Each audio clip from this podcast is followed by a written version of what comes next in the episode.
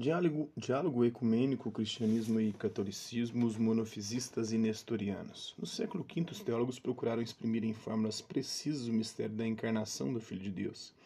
Houve então uma corrente dita nestoriana, porque encabeçada por Nestório, patriarca de Constantinopla desde 428. Ele afirmava que em Jesus havia dois eu, ou duas pessoas, uma divina, com a sua natureza divina, e outra humana, com a sua natureza humana. Essa doutrina foi rejeitada pelo Concílio de Éfeso em 431, pois não ressalvava devidamente a noção de encarnação. Todavia, muitos seguidores de Nestório não aceitaram a decisão do concílio e separaram-se da igreja, formando o bloco nestoriano. Espalharam-se até a China e a Índia, mas em nossos dias estão reduzidos a um pequeno número, pois nos últimos quatro séculos a maioria voltou à comunhão católica. Pouco depois, uma corrente de teólogos propôs doutrina contrária de Nestório em Jesus havia um só eu e uma só natureza divina, pois a humanidade teria sido absorvida pela divindade e eram os chamados monofisistas, chefiados por Dióscoro de Alexandria. A sua tese foi rejeitada pelo Concílio de Calcedônia em 451, que afirmou haver em Jesus uma só pessoa divina, ou um só eu, e duas naturezas, a divina e humana. Muitos monofisistas não aceitaram a definição de Calcedônia e separaram-se da Igreja Católica. São hoje cerca de 9 milhões no Egito, na Etiópia, na Síria e na Armênia. Já não professam a doutrina de Dióscoro, de modo que a sua volta à comunhão católica está facilitada.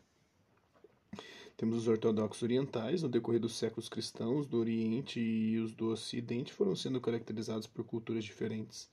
A grega no Oriente, cuja capital era Bizâncio ou Constantinopla e Istambul, na atual Turquia de hoje, e a Latina no Ocidente, cuja capital era Roma. Falavam uns o grego, outros o latim. Os costumes litúrgicos e a disciplina iam se diferenciando aos poucos. Ora, isto causou mal-entendidos e rivalidades entre cristãos bizantinos e cristãos latinos. Finalmente, essas divergências deram ocasião a um cisma uma ruptura em 1054 por obra do patriarca Miguel Cerulário de Constantinopla. Por motivos teológicos secundários, os cristãos de Bizâncio separaram de Roma e com eles outros orientais, como os rumenos, os búlgaros, os russos.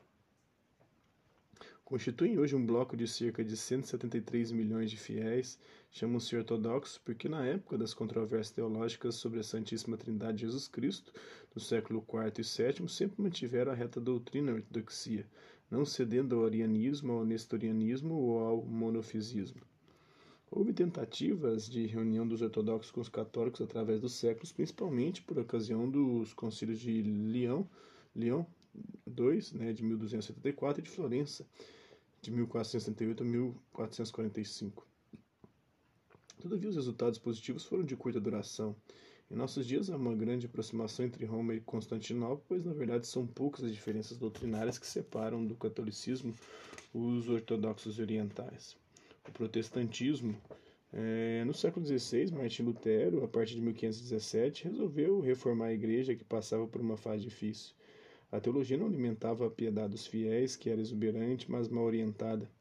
Além disso, o renascimento, o interesse pelas artes e a cultura antigas, desentulhadas nos arquivos e bibliotecas, fazia que o clero se deixasse penetrar por espírito mundano. Lutero, levando em conta essa situação e atendendo a um problema pessoal, proclamou que a fé sem as obras é, boas nos faz amigos de Deus. A fé sem as obras boas nos faz amigo de Deus. Tensionava-se a interpretação Paulo, rejeitando a Epístola de Santiago. Além disso, recusou a tradição oral, ficando só com a bíblica. Lutero apregoava o livre exame da Bíblia, isto é, queria que cada crente lesse a Bíblia sem levar em conta alguma é, orientação ou magistério da igreja, cada qual poderia interpretar a Bíblia segundo o que a sua consciência lhe dissesse. A ruptura com a Igreja deu-se definitivamente em 1521 na Alemanha. O exemplo de Lutero foi seguido por João Calvino eh, de Genebra, na Suíça, que proclamou doutrinas semelhantes às de Lutero. Né? As proposições desses reformadores se espalharam rapidamente pelo centro e o norte da Europa. Dentro de cada denominação foram surgindo novas e novas reformas.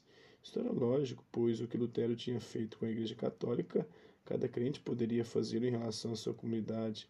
O princípio do livre exame colocava e coloca o crente acima de qualquer magistério, de modo que, se alguém discorda do que a sua comunidade ensina, pode separar-se dela e fundar outra igreja. O bloco protestante hoje compreende 300 milhões de crentes aproximadamente. É bem mais. O anglicanismo na Inglaterra reinou é, o rei Henrique VIII, é, de 1509 a 1547. O rei quis separar-se de sua esposa Catarina de Aragão para unir-se à cortesã Ana de Boleyn, ou Ana Boleia, Bolena, né? É, todavia, o Papa não lhe concedeu o divórcio, em consequência, o monarca separou de Roma os cristãos da Inglaterra. o monarca separou de Roma os cristãos da Inglaterra. Foi proclamado pelo parlamento chefe supremo da Igreja Anglicana em 1534.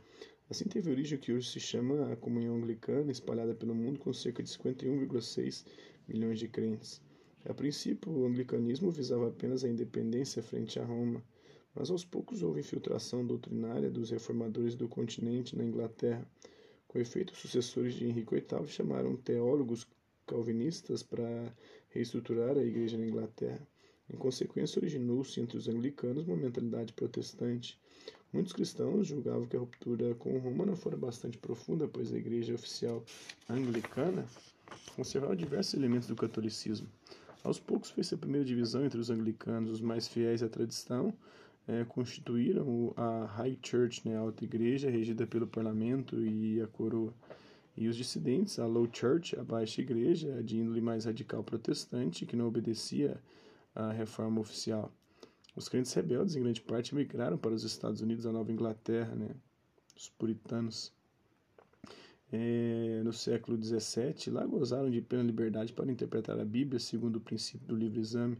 Isso deu origem às numerosas divisões e subdivisões do protestantismo norte-americano, que muito afetam também atualmente e influenciam o Brasil.